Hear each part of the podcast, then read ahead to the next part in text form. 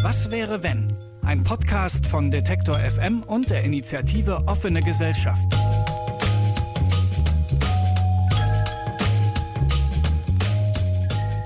Hallo, ich bin Sarah Steinert und Sie hören Was wäre wenn? Den Podcast, in dem ich gemeinsam mit Expertinnen, Aktivisten und Vordenkerinnen über utopische Zukunftsvisionen spreche, die den Ist-Zustand in Frage stellen und zeigen, dass auch alles anders sein könnte.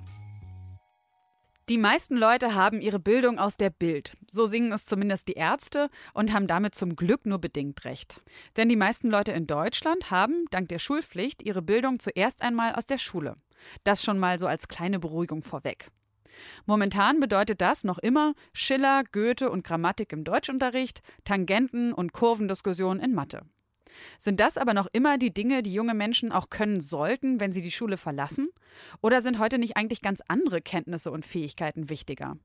Und ist es eigentlich noch zeitgemäß, dass Inhalte sich streng nach Fächern sortieren, Mathe, Deutsch, Französisch, Sport, Biologie, und jeweils in 45-minütigen Einheiten unterrichtet werden? Aufgabe unserer Schulbildung ist es, junge Menschen in ihrer Entwicklung zu mündigen und verantwortungsvollen Persönlichkeiten zu unterstützen. Und zwar, indem man ihnen Wissen, Fähigkeiten und Werte vermittelt, mit denen sie dann gut gerüstet in die Welt gehen. Im Kern hat sich an den Inhalten und der Art der Vermittlung an deutschen Schulen wohl seit über 100 Jahren nichts eklatant verändert. In unserer Gesellschaft allerdings schon. Und das liegt natürlich nicht zuletzt auch an der Digitalisierung, die in ihrem Einfluss auf unsere Lebenswelt kaum zu unterschätzen ist, wie der Philosoph Richard David Precht nicht müde wird zu betonen. Das bringt uns in eine Situation, in der ganz andere Eigenschaften, ganz anderes Wissen und auch andere Fähigkeiten von Bedeutung sind, als eben noch vor 50 oder 100 Jahren. Precht geht davon aus, dass in 20 Jahren die Hälfte der Leute nicht mehr in normalen Berufen, wie zum Beispiel als Steuerberater, Juristinnen oder Bankerinnen arbeiten werden. Aber bedeutet das nicht für unsere Kinder und das, was sie in der Schule lernen, auch, dass sich dort eklatant was ändern müsste? Wie weit passen sich Schulsystem und Lerninhalte und auch Lehrerinnen an diese revolutionären Umwälzungen an? Dafür machen wir in dieser Folge einen Sprung in die Praxis der Bildung und sprechen mit dem jungen und sehr engagierten Politik- und Sozialwissenschaftslehrer Philipp Elsen, der nämlich beschreibt, worauf es seiner Erfahrung nach an den Schulen heutzutage vor allem ankommt und auch was es braucht, um Schüler überhaupt noch fürs Lernen zu begeistern. Und mit Marina Weißband, der ehemaligen Piraten und heute Grünen-Politikerin, die erklärt, wie das von ihr gegründete Bildungsprojekt Aula schon heute Schülerinnen und Schüler zu aktiven Mitgestalterinnen und Mitgestaltern von Demokratie macht. Ja, und wo könnte man das Thema besser erfahren als an einer Schule? Seit 2005 habe ich keine mehr von innen gesehen und betrete heute also altes Neuland. Das Beethoven-Gymnasium liegt in einem sehr gut bürgerlichen Bezirk im Berliner Südwesten, eingerahmt in eine beschauliche Wohngegend und viel Grün. Auf der Straße vor der Schule tummeln sich einzelne Schülergruppen. In der Eingangshalle wird über die letzte Klassenarbeit diskutiert. Also großartig anders war das bei mir vor 14 Jahren auch nicht. In der Aula vom Beethoven-Gymnasium treffe ich dann Philipp Elsen. Hier weht, du hast vollkommen recht, noch so ein Wind des letzten Jahrhunderts, zumindest architektonisch und in der Ausstattung. Wir haben ja auch schon mal einen Beamer reingetragen und ähm, ein bisschen Technik, mhm. aber dein erster Eindruck trügt dich nicht. Ja. Als du vor sieben Jahren angefangen hast zu unterrichten oder beziehungsweise noch bevor du angefangen hast zu unterrichten, warst du ja als äh, junger Lehramtsstudent dann an der Universität. Und wie war das damals? Also kamst du aus der Schule und hattest dann während des Studiums so, so ganz genaue Visionen geformt, was du vielleicht anders machen möchtest, als das bei dir damals in der Schule der Fall war? Und gab es dann so einen Schockmoment, als du angefangen hast, das dann in die Realität oder in die Praxis umzusetzen? Diesen Schockmoment hatte ich eigentlich nie. Bei mir war das auch nicht so wie vielleicht bei Kollegen Kolleginnen und Kollegen, dass die von der Schule in die Universität und dann zurück in die Schule gingen. Äh, ich habe zwischendurch andere Sachen gemacht. Ich habe im politischen Bereich gearbeitet. Ich habe in Berlin in so politische Beratungsfirmen gearbeitet. Äh, ich habe so eine Geschichte, so ein Jahr mit Praktikas verbracht in verschiedensten Institutionen und bin dann irgendwie, als mein erster Sohn geboren wurde, zu der Erkenntnis gekommen, ey, ich will eigentlich was anderes machen. Äh, und das hört sich jetzt so einfach an, als wäre das so eine klare Entscheidung. Das ist eher gewachsen. Sicherlich hat, hat das damit zusammengehangen, dass meine Eltern beide Lehrer sind und ich mochte deren Lebensentwurf. Ich mochte auch das, was sie früher erzählt haben und diese Begeisterung für deren Beruf konnte ich da in dem Moment dann nachvollziehen und dann hat sich das so ergeben.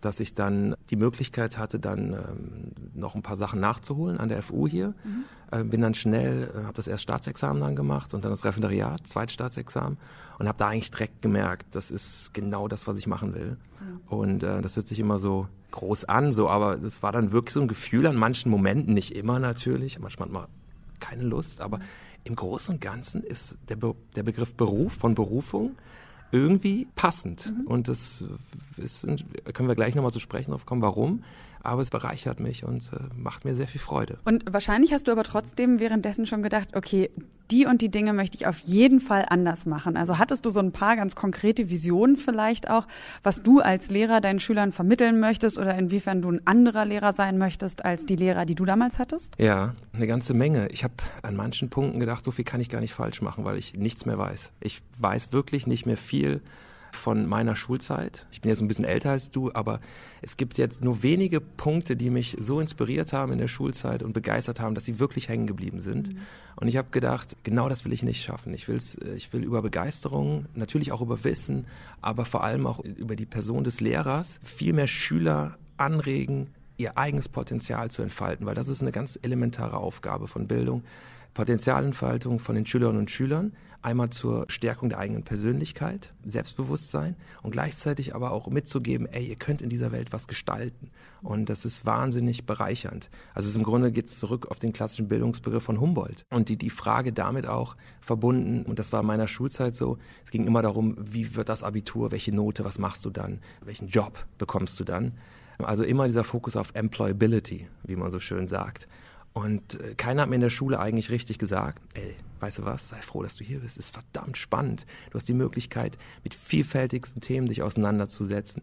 Es ist total bereichernd für dich und du hast Möglichkeiten, was zu gestalten. Vielleicht habe ich es falsch in Erinnerung, aber das war, vielleicht war ich auch in der Zeit anders drauf, aber ich glaube, das hat, treibt mich hier auch was zu verändern und einfach ein guter Lehrer zu sein was immer das auch heißt. Das hängt ja jetzt nicht nur von dir ab, sondern ist das auch ein Umfeld, wo du jetzt heute sagst, abhängig vielleicht von den Schülern, aber auch abhängig von deinem Kollegium und ansonsten auch von den Strukturen, ist es dir möglich, diese Vision, die du hattest und immer noch hast, umzusetzen? Wichtig ist, glaube ich, zu sagen, dass es bei jedem wahrscheinlich anders ist.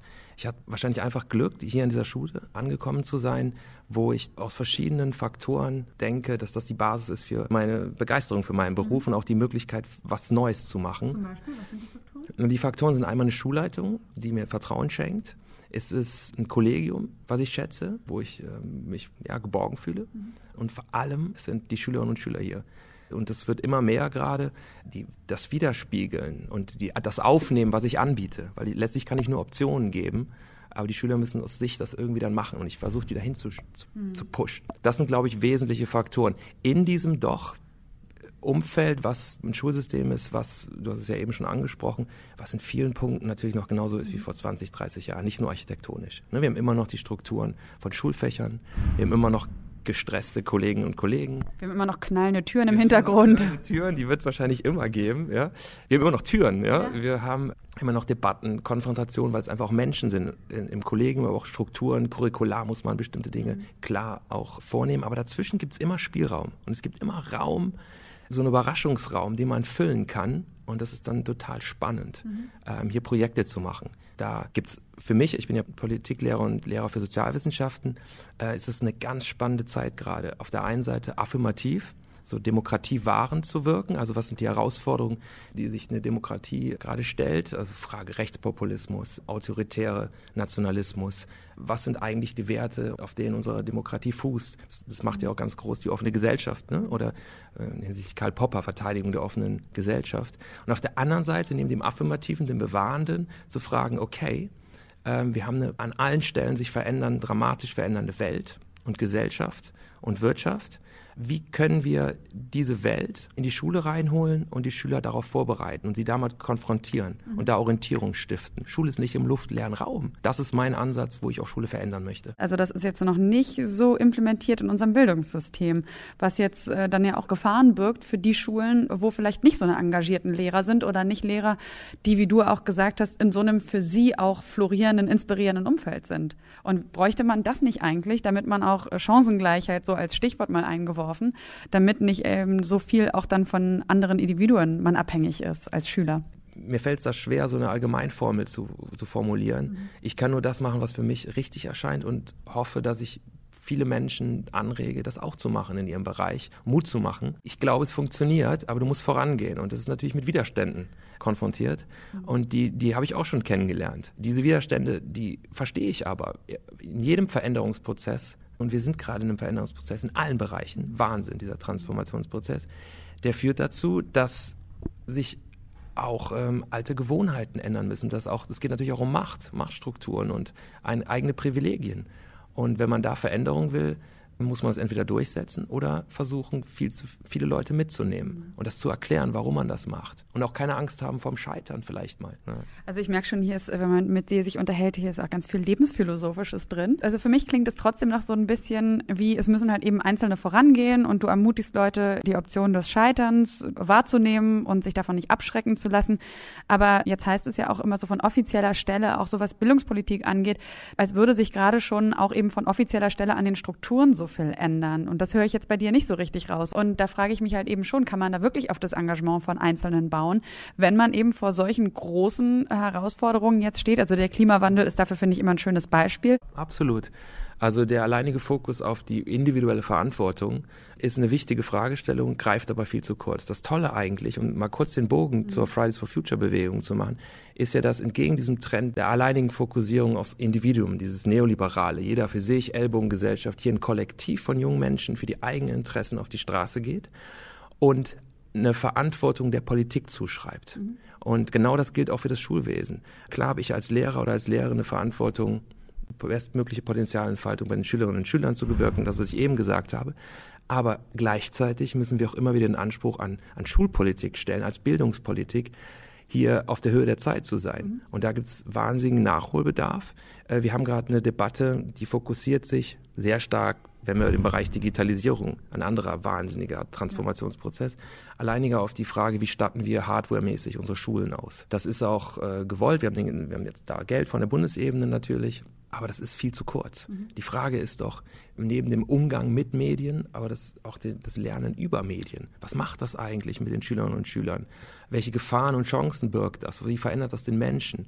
Und da ist aus meiner Sicht, sind wir viel zu langsam. Mhm. Und das, das, die Dringlichkeit hier ist die Bildungspolitik doch sehr ein alter Tanker, der ganz langsam sich in eine Richtung bewegt. Mhm. Ich glaube aber, es ist möglich. Ich bin mhm. da eigentlich gerade total optimistisch.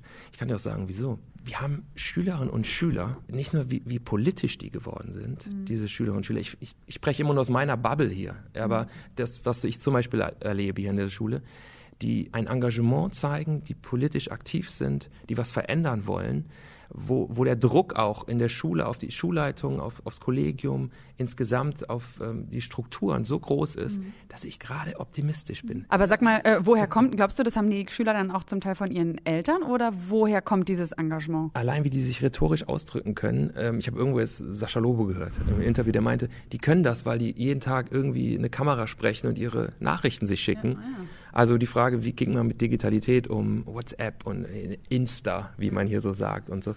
Das könnte ein Grund sein. Ich glaube einfach, dass die Zeiten politischer geworden sind und die das aufgreifen und total begriffen haben, es geht um was. Mhm. Also so, so ein Zynismus der letzten Jahre. Ich glaube, die Zeiten sind vorbei. Es geht gerade wirklich darum, wie wir die Zukunft gestalten und nicht nur für eine kleine Elite hier in Zehlendorf, sondern für viele junge Menschen, weil wir haben immer noch ein Bildungssystem, wo die, das Elternhaus und das Portemonnaie der Eltern entscheidet über die, den schulischen Erfolg. Mhm. Ähm, wir haben gleichzeitig, und das ist ganz stark verbunden in Berlin, wo jedes vierte Kind in einem definierten armen Haushalt groß wird. Das sind Zustände, da müssen wir handeln und da müssen wir überlegen. Da müssen wir nicht immer nur die Klimakrise nehmen. Du hast vollkommen recht, wahnsinnige Dringlichkeit, aber auch sozialpolitisch einfach auf einer Ebene von Gerechtigkeit ist unser Bildungssystem nicht gerecht. Ich würde noch mal gerne zu der Digitalisierung zurückgehen. Würdest du sagen, dass per se, also Richard David Precht zum Beispiel sagt ja, die Digitalisierung als Phänomen oder als neue, die gesamte Gesellschaft umfassende Veränderung ist so fundamental, dass es eben unsere Gesellschaft so verändert, dass wir auch deswegen Bildung ganz anders denken müssen, weil wir zum Beispiel eben in Zukunft ganz viel mit künstlicher Intelligenz machen werden, viele Berufe fallen weg. Und ja, dass sich auch deswegen quasi nochmal unser Bildungssystem, unser Schulsystem total verändern müsste, einfach auch damit die Schüler, also die noch heutigen Schüler auf diese Welt Welt vorbereitet sind. Würdest du das auch so sehen? Und wenn ja, was muss sich denn dann konkret deiner Meinung nach verändern? Ganz wichtige Frage, wie muss sich Schule, das kommen wir nochmal an den Anfangspunkt zurück, darauf einstellen, dass sich durch Digitalisierung und andere Prozesse die Arbeitswelt zum Beispiel dramatisch ändern wird. Mhm. Ohne jetzt auf den zweiten Punkt näher einzugehen, sondern auf den ersten, glaube ich, dass wir gerade bei dem Fokus auf Kompetenzen, die Schule vermitteln muss, noch eine ganze Menge verbessern können. Ich glaube nicht, dass alles so immer schlecht ist, was in der Schule gemacht wird, aber ich glaube gerade der Fokus auf Kreativität, auf die Möglichkeit zu kooperieren, was in der Arbeitswelt von morgen wahrscheinlich eine große Bedeutung haben wird. Mhm. Und wie können wir das, das ist die Frage, konkret im, im, im Schulalltag jeden Tag einüben und einfordern. Und äh, damit hängt natürlich auch der Umgang mit Medien zusammen. Äh, ich habe eben schon angesprochen, nicht nur der Umgang über Medien, sondern mit Medien. Natürlich spielt das eine Rolle, mhm. aber es ist immer nur ein Tool, um am Ende ganz klassische Kompetenzen zu erwerben, die im Fokus stehen müssen. Es ist nicht der reine Institutionskunde oder Wissenserwerb. Wissen ist wichtig als Orientierungs- und Deutungswissen, aber immer damit verbunden, etwas beurteilen zu können, also Urteilskompetenz. Es ist damit verbunden, handlungskompetent zu sein, mhm. zu wissen, was sind meine Interessen, wie kann ich mich dafür einsetzen, wie kann ich die kreativ gestalten. Alles Manuelle, was man sozusagen auswendig lernt, wird meiner Meinung nach, und das belegen eigentlich alle Studien, in Zukunft nicht mehr so eine große Bedeutung haben. Mhm. Auch die Frage, wie, wie, wie gehen wir mit Menschen um, also soziale Kompetenzen, soziale Intelligenz, Empathie, glaube ich, dass, dass das von Bedeutung sein wird. In dem Moment, wo wo viele Aufgaben, die maschinell äh, gemacht werden können, Automatisierungsprozesse, äh, wo, wo wir den Menschen in dem Sinne nicht mehr so stark brauchen wie heute. Und da müssen wir uns vorbereiten auf Gesellschaft. War es früher einfach wirklich wichtiger, so bestimmtes Wissen zu vermitteln, einfach weil Wissen eben noch nicht, wie das heute ist, überall einfach über einen Computer, zu dem fast jeder Zugang hat, beziehungsweise das Internet abzurufen war und man deswegen einfach mehr bestimmte ja, Dinge, musste man die wirklich einfach lernen, damit man die weiß, damit die im Gehirn abgespeichert sind und heute kann man eigentlich sagen, ist das redundant, weil man sich dieses Wissen überall jederzeit beschaffen kann? Was wir heute ja sehen, ist, dass Wissen überall verfügbar ist. Mit einem Mausklick in deiner Hosentasche auf deinem Smartphone hast du direkt das Wissen der Welt. Aber da, daraus zu differenzieren zwischen Fake News und Alternative Facts oder zu differenzieren, aus welcher Richtung kommt denn gerade das, was ich da gerade lese. Also Ideologienkritik, welche Machtinteressen stehen dahinter. Das ist noch genauso wichtig wie mhm. zu meiner Schulzeit oder der Schulzeit meiner Eltern. Aber hat man früher so, war, war früher Schule so angelegt, würdest ja. du sagen?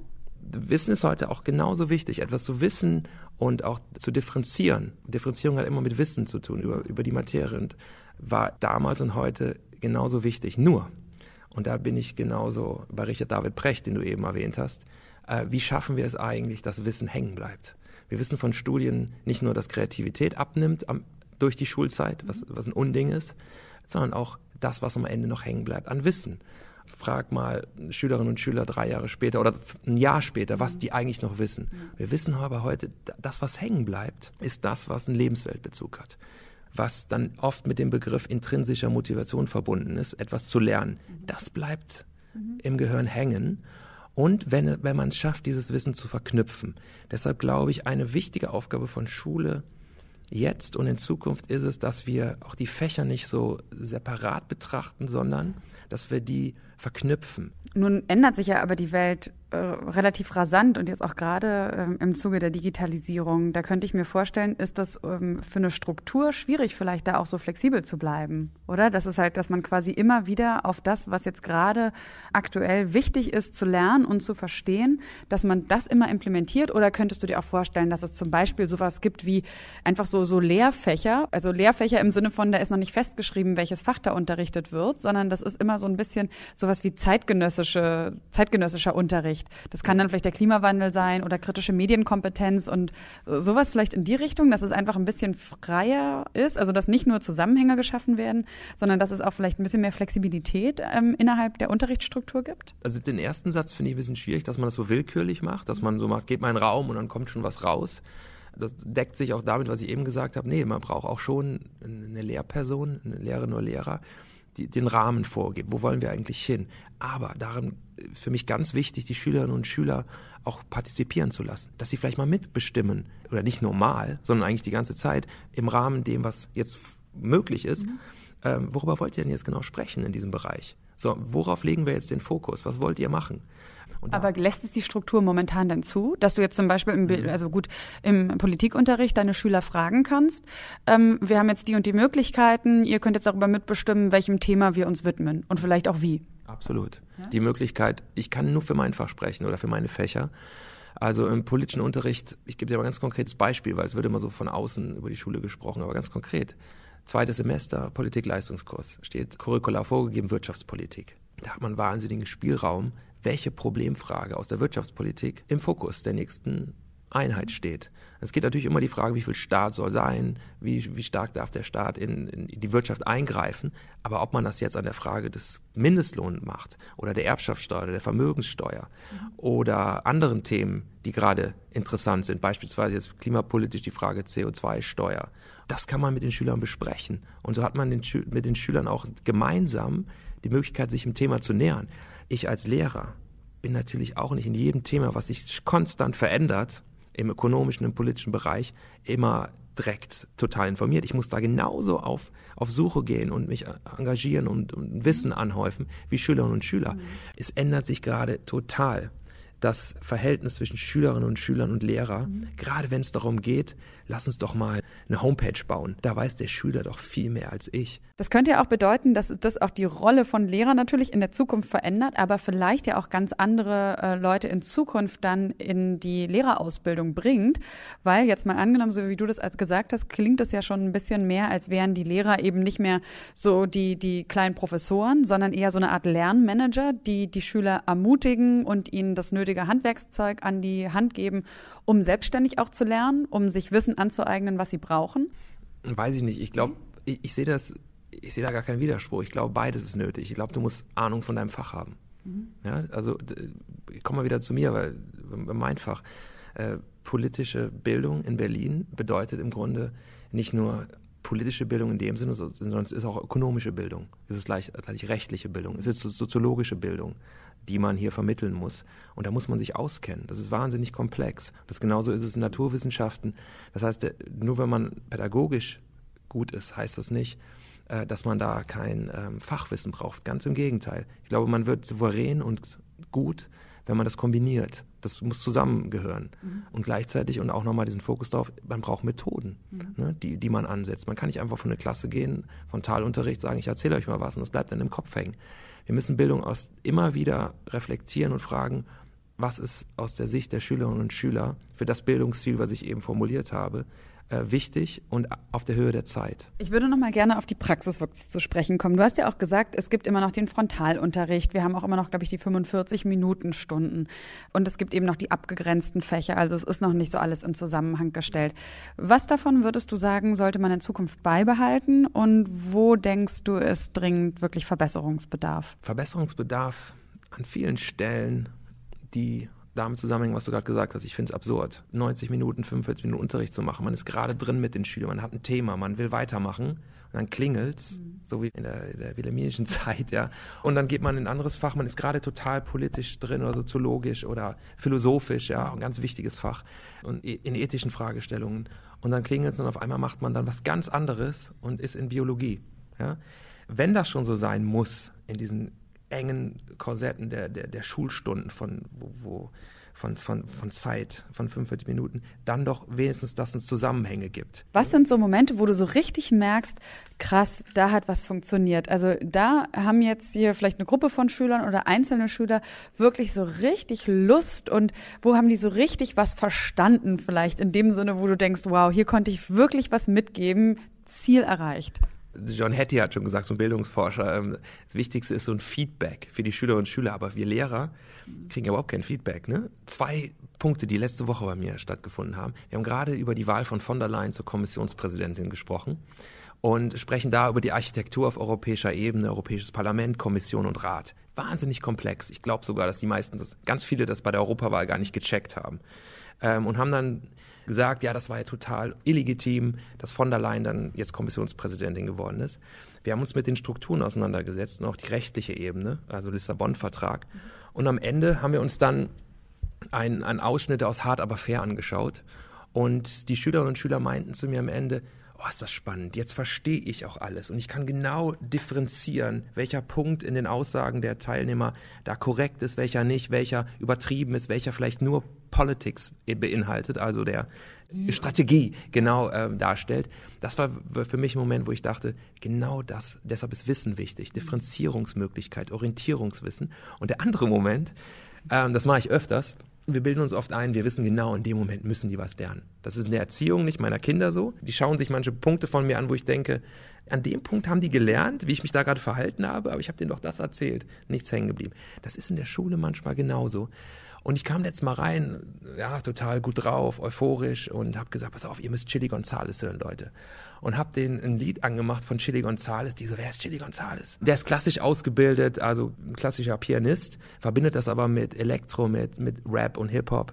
Dann habe ich dieses Video angemacht und er fängt an, klassisch zu spielen. Und ich sehe schon so, wow, okay. Ne? Und auf einmal geht er in, in Hip-Hop über, in Rap, am Klavier. In, ich glaube, Carnegie Hall irgendwo. Und auf einmal sehe ich so die, so ein paar Schüler, so ein paar Schüler fallen es in dem Fall, die mich so angucken, boah, ist das super, wer ist das? Und tippen das direkt ein bei Spotify. So, und wo kommt jetzt die Bildung ins Spiel? So, einer von den Schülern kommt später zu mir hin und sagt, Herr Essen, war ja hammergut. Kennen Sie John Coltrane? Mhm. Ich so, klar, John Coltrane. So, ey, der ist ja auch so super und so. So, und jetzt kommt's. Dieser Schüler macht seitdem, ich weiß nicht warum, sowas von mit. Ich weiß nicht, ob er es macht, weil, weil aber wir haben eine Beziehungsebene aufgebaut über Musik, was jetzt gar nicht mit dem Fach Politik zusammenhängt, dass ich ihn auf einmal akzeptiert er mich und ich, ich, ich habe einen ganz anderen Zugang zu dem. Und da habe ich gemerkt, ey, Wahnsinn, über diesen Zugang habe ich diesen, den ich total nett finde, aber der eigentlich immer nur so hinten in der Ecke saß und so, ah, interessiert mich auch nicht so, ne, so, ich bin Basketballer und so. Auf einmal ist der dabei. Und das war für mich Wahnsinn. Und jetzt versuche ich den noch bei der Stange zu halten und zu begeistern fürs Fach also kulturelle Bildung. Es geht auch immer um Werteerziehung. Wie verhält man sich in bestimmten Situationen, wenn Konflikte in der Klasse entstehen? Äh, wir hatten eine ganz große Debatte jetzt ähm, über die Frage, wie gehen wir mit der AfD um? Ja, wie gehen wir mit diesem Lehrermeldeportal um? Und was bedeutet eigentlich Schulklima? Und was darf man in der Klasse sagen und was nicht? Wie geht man mit anderen Meinungen um? Was bedeutet dieses Neutralitätsgebot, was übrigens auch von vielen Lehrern falsch verstanden wird? Natürlich darf ein Lehrer eine Meinung haben, aber ich darf nicht indoktrinieren. Mhm. Ich muss alles, was auf der freiheitdemokratischen Grundordnung legitim ist, darf gesagt werden in meinem Unterricht, solange es begründet ist. Mhm. Das ist ganz wichtig, dass ich dieses Klima schaffe in der Klasse. Mhm. So, und jetzt meine allerletzte Frage, Philipp. Und da musst du nämlich zurück in den Unterricht. Wenn du mal ein Bild entwerfen könntest, was würdest du dann sagen, wie sieht die Schule der Zukunft aus? Sieht sie erkennbar anders aus als heute? Ah, tolle, tolle Frage. Die Frage nach Visionen, die ja. so fehlt, ja. Und, und ah, ich könnte jetzt so spinnen, das ist gar nicht so leicht. Wir müssen wieder lernen, äh, groß zu denken. Und ich finde zum Beispiel, wenn man in eine Schule reinkommt, will man oft wieder nach Hause. Warum? Ja, warum können wir nicht, jede Bank gibt sich mehr Mühe im Eingangsbereich, einfach architektonisch ähm, hier Begeisterung zu schaffen, dass man gar nicht mehr nach Hause will. Also wie schafft man es, architektonisch Gebäude zu bauen, die anregend sind? Wie schafft man eine Klasse anregend zu bauen? Das ist ein erster Punkt. Wie schaffen wir es, Raum? Visioniere doch mal. Ja, es ist, das ist, ich, wir haben da ein Projekt gemacht mit Futter 2. Sogar die Schüler und Schüler fällt es schwer, da groß zu denken. Könnte ich mir zum Beispiel vorstellen, dass Grundschüler das vielleicht noch besser können. Die sind vielleicht noch nicht so limitiert in dem Fantasien haben oder haben noch nicht so, sind noch, noch nicht so oft darin beschnitten worden, sich ähm, irgendwie auch verrückte Sachen vorzustellen, oder? Ah, ich habe so viel Fantasie und verrückte Sachen im Kopf. Also ich, ich, was ganz konkret, ich brauche mehr Zeit und will diese Projekte weiter fortführen mit außerschulischen Kooperationspartnern.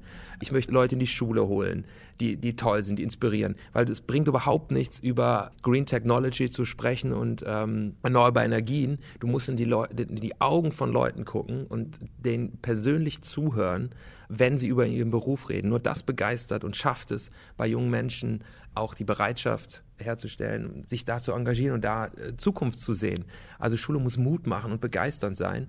Das wäre schon mal eine, eine, Vision, wie wir das konkret umsetzen können. Wir haben eben über den, ganz konkret über den Zeitfaktor gesprochen. Ich habe 26 Stunden, habe eine Familie zu Hause, ich versuche schon viel, aber der Tag hat nur 24 Stunden. Das heißt, wie schaffen wir es da, Lehrern mehr Zeit zu geben? Vielleicht weniger Stunden da aufzugeben. Du hast eben ein tolles Beispiel genannt, vielleicht Raum zu geben, wo man sich fortbildet Mhm. Vielleicht mal Einblicke in einen Alter, in einen anderen Beruf oder äh, wo man dann mal vier Wochen mit einem, den man gerade inspirierend findet, mitgeht. In einem anderen Beruf, vielleicht inspiriert das. Mhm. Denn die meisten Punkte für guten Unterricht entstehen auch in der Zeit, wo man vielleicht sogar in den Ferien, wo man vermeintlich nichts tut, wo man einfach offen ist für Neues und das kann man in den Unterricht einfließen lassen. Viel mehr Räume der Begegnung herzustellen zwischen auch Kollegen, weil wir sind so gehetzt an dieser Schule. Gerade jetzt in Berlin sind die nächsten fünf Jahre an allen Schulen nur Sanierungsmöglichkeiten auch für, fürs Kollegium, sich zu begegnen, Zeit zu haben mal, darüber zu diskutieren, wie gehen wir mit der Schülerinnen und Schüler um, wie schaffen wir es, das Potenzial zu entfalten.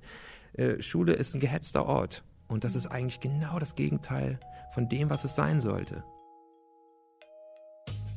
Ja, seltsam, dass das so ist. Seltsam, dass dort, wo junge Menschen so viel Zeit verbringen und wo ihnen eben elementare Werte und Fähigkeiten vermittelt werden sollen, noch immer keine Politik der Großzügigkeit herrscht. Philipp Elsen ist trotzdem optimistisch, dass es nicht nur in Zukunft mehr motivierte Schüler und engagierte Lehrer wie ihn an den Schulen geben wird, sondern auch, dass sich von institutioneller Seite etwas tut und eben mehr drängende gesellschaftliche Themen wie zum Beispiel der Klimawandel auch immer häufiger in die Lehrpläne der Schulen integriert werden. Die politische Bildung steht bei Philipp Elsen sehr im Fokus. Das Projekt Aula von der ehemaligen Piratenpolitikerin Marina Weißband geht noch einen Schritt weiter und lässt Schülerinnen und Schüler ab der fünften Klasse bereits ganz konkret mit demokratischer Teilhabe experimentieren. Mithilfe von einer Online-Plattform und einer App können Jugendliche an ausgewählten Schulen eigene Ideen vorbringen, Mehrheiten organisieren und so ihre Schule und ihren Schulalltag ganz aktiv mitgestalten welche Erfahrungen Aula in den letzten Jahren gesammelt hat und mit wie viel Lust und Offenheit Schulen und Schüler auf dieses Partizipationsangebot reagieren, das erzählt Marina Weißband. Ja, liebe Marina, was dürfen denn Schülerinnen und Schüler im Aula-Projekt eigentlich alles selbst entscheiden? Was sie selbst entscheiden dürfen, darüber entscheidet ein Vertrag, den sie selbst ausarbeiten, zusammen mit der Schulkonferenz. Und im Normalfall versuchen wir zu sagen, dass die Schulkonferenz ihnen so viele Freiheiten wie möglich gibt. Ähm, die Schulkonferenz selber darf ja über ziemlich vieles entscheiden, zum Beispiel über die Hausordnung, über Veranstaltungen, über Räume, Ausstattung und so weiter. Solange die Ideen kostenneutral sind, solange sie nicht das Curriculum verändern und solange sie keine Lehrer zum Beispiel feuern, dürfen die SchülerInnen eigentlich ziemlich viel. Und wie nehmen Sie das an? Was sind die Punkte, wo ihr merkt, da haben die Schüler, wenn man das überhaupt so zusammenfassend sagen kann, das ist so ein besonders starkes Interesse oder variiert es stark von Schule zu Schule? Es variiert stark. Es gibt ein Thema, auf das alle zuerst kommen, äh, wenn sie an Veränderungen der Schule denken. Und das sind die Toiletten. Die tauchen immer wieder auf als erstes. Ich glaube, das hat aber auch mit sowas zu tun, was ich als erlernte Hilflosigkeit bezeichne, ähm, dass die ersten Ideen immer sehr, sehr klein und sehr bescheiden sind. Und erst ähm, nachdem man eine Weile die Gewöhnung hat, dass das, was diskutiert wird, auch tatsächlich ernst ist und auch tatsächlich ernst genommen wird von den Erwachsenen, erst dann kommen meistens kreativere, größere Ideen, äh, Veränderung des Unterrichts, Veränderung der Hausordnung und so etwas. Und wieso kommt dieses Projekt jetzt in die Welt? Also es gibt es jetzt schon seit ein paar Jahren. Ihr habt euch auch nochmal äh, quasi neu gelauncht. Es gibt es jetzt auch als App. Was war das Anliegen? Oder ist es eine Reaktion auch gewesen vielleicht auf deine eigenen Erfahrungen? Oder ist es primär eine Reaktion auf die Gegenwart? Beides. Ich war ja in der Piratenpartei. Da hat man schon experimentiert mit Online-Beteiligung und Online-Beteiligungstools, da parteiintern. Und als ich angefangen habe mit Aula, gab es überhaupt nichts Vergleichbares für junge Menschen. Ähm, das war noch nicht mal für Erwachsene so richtig da. Das heißt, meine Motivation war, ich habe gesehen, wir lernen nicht wirklich Bürger zu sein. Wir lernen nicht wirklich Demokratie. Wir nehmen in der Schule Organigramme durch, aber die meisten Schülerinnen an Regelschulen haben keine wirkliche demokratische Erfahrung, sondern sie wachsen in einem mehr oder weniger autoritären System auf.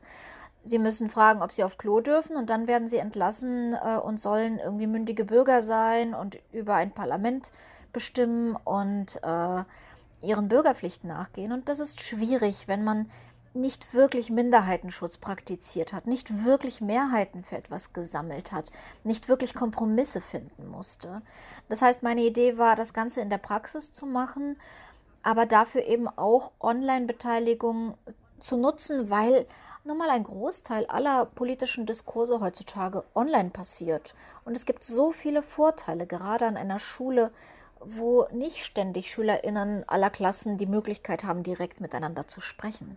Jetzt könnte man ja sagen, du bist ja eigentlich das beste Beispiel dafür, dass diese Form von demokratischer Willensbildung auch erst nach der Schule passieren kann. Also dich hat ja deine Schulbildung, so wie du sie hattest, ja auch nicht davon abgehalten, diesen Weg zu gehen. Warum denkst du aber, dass es trotzdem, ist es ist heute eine andere Situation und das ist heute auch, was die Digitalisierung angeht, nochmal anders wichtig geworden? Ähm, nein, ich glaube, es wurde schon zu meiner Zeit einfach radikal viel falsch gemacht. Dass ich in der Politik gelandet bin, war eher Zufall. Und es war ein großer Zufall. Und es ist nicht die Norm. Und das sieht man ganz gut an allen möglichen Statistiken, die zeigen, wie entfremdet sich junge Menschen vom politischen Establishment fühlen. Gleichwohl wir eine unglaublich politische junge Generation haben. Das heißt, wir müssen irgendwie gucken, wie geben wir dieser politischen Generation auch die Fähigkeiten, eigene Organisationen zu gründen, eigene Ideen umzusetzen. Es reicht ja nicht einfach nur zu sagen, interessiert euch gefälligst, sondern wir müssen ihnen ja auch ein Instrumentarium geben. Und natürlich in einer digitalisierten Gesellschaft, in einer Informationsgesellschaft ist es einfach nochmal so viel wichtiger, grundlegende Fähigkeiten zu lernen wie kritisches Denken, Kommunikation, Zusammenarbeit, Kreativität. Das sind alles zentrale Fähigkeiten, die dieses Projekt versucht zu fördern. Und zwar nicht nur im Sinne der Demokratie, sondern auch im Sinne aller Tätigkeiten, die Menschen im digitalen, im Informationszeitalter äh, nutzen müssen. Was sind das zum Beispiel noch für andere Dinge, an die du da denkst? Naja, wir müssen im Prinzip ja alles lernen, was wir besser können als Computer. Und was wir in der Schule bisher am meisten lernen durch diese ständigen Prüfungen, ist Informationen speichern und wiedergeben und sie danach vergessen. Äh, und das ist präzise das, was Maschinen besser können als wir. Das heißt, meine Frage ist, warum müssen wir das so sehr lernen? Was wir aber besonders lernen müssen, ist Entscheidungen treffen, handeln, Systeme neu bewerten, kritisch gucken auf Prozesse. Und das lernen wir fast gar nicht, weil wir es in der Praxis in der Schule nicht brauchen. Das heißt, das Aula-Projekt ist jetzt nicht nur da, um zu sagen, ich möchte bessere Demokraten, sondern auch um zu sagen, ich, ich möchte Menschen, die mit den Anforderungen, die die moderne Welt an sie stellt, auch zurechtkommen. Was ist denn deine Erklärung dafür, dass die Schule so wenig aktuell darauf vorbereitet? Also weil sie einfach zu behäbig ist, sich von innen heraus zu revolutionieren und noch immer noch eigentlich eine Antwort ist auf ganz andere gesellschaftliche Verhältnisse? Oder glaubst du, dass es auch Leute gibt, die sagen, naja, eigentlich ist es auch in Ordnung, so wie wir aktuell Schulbildung verstehen? Also du sagst jetzt, das ist jetzt eher die Ausnahme, aber es gibt ja nach wie vor Politiker in allen Altersschichten. Also ne, es gibt ja trotzdem Leute, die danach eine politische Laufbahn einschlagen. Also hm. ja, ich denke, dass es super viele Leute gibt, die erstens auf großartigen Schulen sind und die großartige Lehrerinnen haben, die teilweise aufgrund des gelungenen Schulkonzepts so sind, teilweise trotz des Schulkonzepts. Aber mein Problem ist, dass es bestimmte Leute sind und dass bestimmte Leute auch weiterhin bevorzugt sind. Es ist nichts, was allen zugutekommt. Ich weiß es von mir, bis ich 19 war, habe ich gedacht, ah, ich als Ausländerin habe da eh nichts zu melden. Das sind Probleme, die die Deutschen unter sich ausmachen müssen. Aber selbst ich bin ja ziemlich privilegiert. Ne? Ich war auf einem Gymnasium, ich habe danach studiert. Und bei mir kam das so ein bisschen durch die Piratenpartei, die damals viele junge Menschen aktiviert hat. Unter anderem äh, dadurch, dass sie den digitalen Diskurs nicht ausgeblendet hat. Das heißt, das ist etwas, das ich einfach mit mehr Menschen teilen will. Und die Antwort ist natürlich, ist die Schule behäbig. Die Schule ist immer noch im Wesentlichen eine Schule der Industrialisierung. Sie ist immer noch eine Schule, die mehr oder weniger darauf ausgelegt ist, dass Menschen irgendwann fertig ausgebildet sind und dann anfangen können zu arbeiten und dann ihr Leben lang den gleichen Job machen. Das ist immer noch unser Bildungssystem. Es ist aber nicht mehr die Realität. Und wir haben viele wunderbare Projektschulen und viele wunderbare Lehrerinnen, aber das System selbst ist unfassbar behäbig und sehr langsam zu verändern. Ich habe mal gehört, das letzte System, das sich anpassen wird, wird das Schulsystem sein. Gut, und Aula ist ja bisher was Freiwilliges. Also ihr bietet das, glaube ich, Schulen an. Die können das dann anwenden. Es, es richtet sich auch an weiterführende Schulen. Ne? Das ist nicht an Grundschulen, sondern quasi ab der sechsten Klasse wird es angeboten an Schulen, oder? Na, ab der fünften Klasse. Da ist in den meisten Bundesländern weiterführende Schule. Und ab da können SchülerInnen das gut benutzen und wenn eine Schule das macht, dann sollte das möglichst auch die ganze Schule machen, also nicht nur einzelne Klassen daraus. Und im Moment ist es tatsächlich so, dass Schulen sich bei uns melden und das dann einzeln umsetzen können. Ich würde mich noch mal total dafür interessieren für so ein paar Erfahrungsberichte, weil es ja eben jetzt schon eine Weile läuft. Also wie viele auch von welchen Zahlen, wie viele Schulen haben aktuell äh, arbeiten mit euch zusammen und was sind da so die Rückmeldungen? Wir hatten äh, vier Schulen in der Pilotphase, die wir ganz ausführlich evaluiert haben, wo wir also ganz ganz genau reingeguckt haben, wie gut funktioniert das System eigentlich. Es funktionierte überraschend gut dafür, dass es sozusagen der erste Durchlauf war.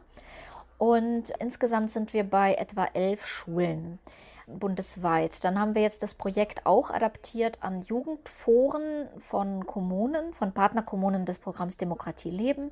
Und da arbeiten wir mit 14 Kommunen zusammen. Und außerdem arbeiten wir in einem europäischen Projekt äh, mit Jugendzentren aus 14 europäischen Ländern, die sich miteinander vernetzen und sozusagen europaweit gemeinsam versuchen, vor Ort äh, demokratische Projekte umzusetzen.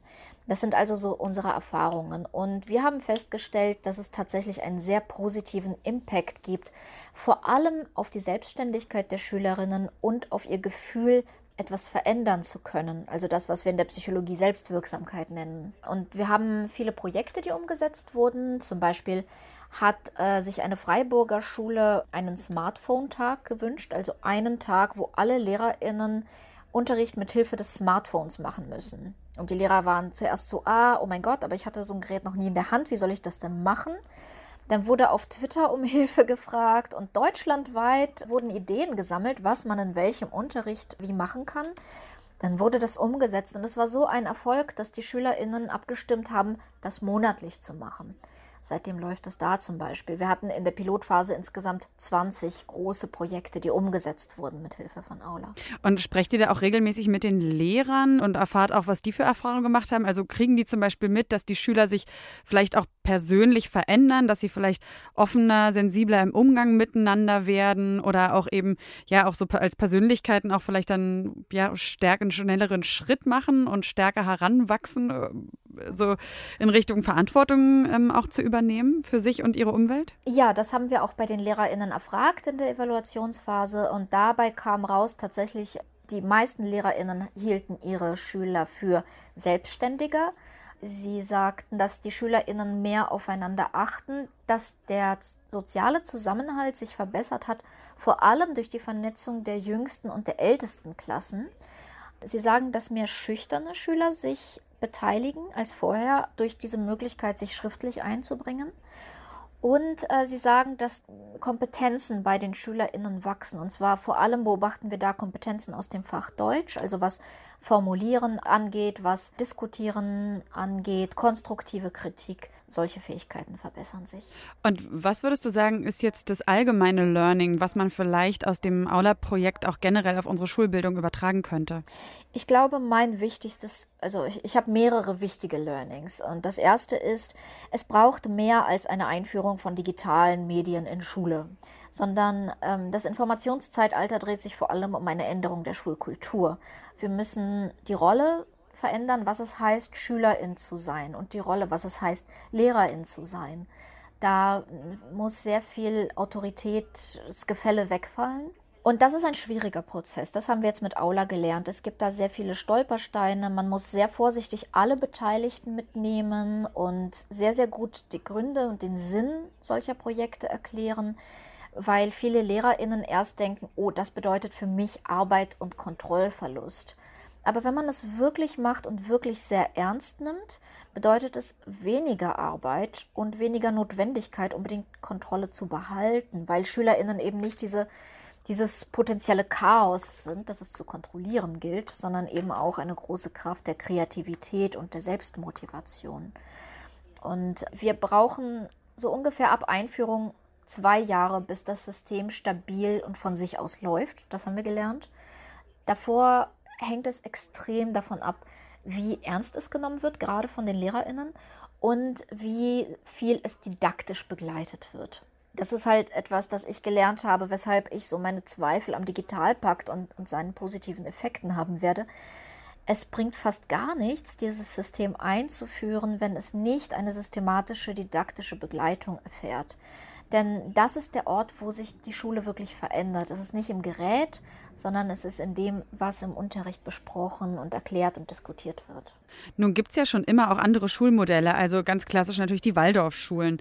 Wie bewertest du die? Also hast du das Gefühl, da äh, funktioniert Bildung schon besser und ist quasi schon progressiver oder hat das nochmal seine eigenen Tücken?